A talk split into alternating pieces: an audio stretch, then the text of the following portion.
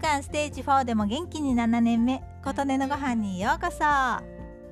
今日から4月ですね。私は去年の4月1日にこちらに引っ越してきたので1年が経ちました。あっという間でしたね。もう1年経っちゃったの？とちょっとびっくりです。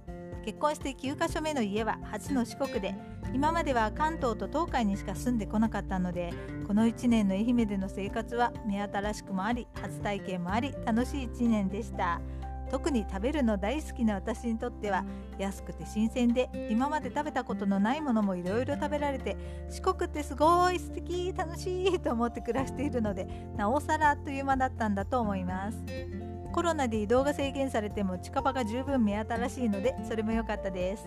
転勤族って引っ越しが大変ですがその分経験としてはいろいろなことが経験できるし良いこともたくさんあります。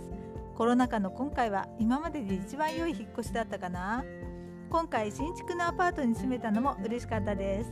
今までは初めて住んだ2ヶ月ほどのアパート以外は古い社宅や賃貸ばかりで新築の家に住むのは憧れでした。新築のアパートに入居できるのって転勤のタイミングもあって転勤族には難しいと思っています。今回は本当にタイミングがあって入居できました。そんなもろもろのことすべて感謝感謝の日々です。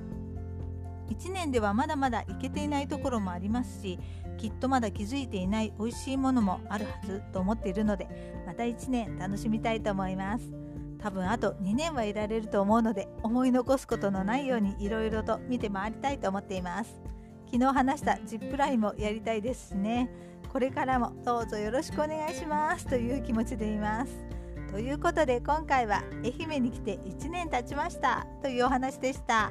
あなたの元気を祈っています。琴音のありがとうが届きますように。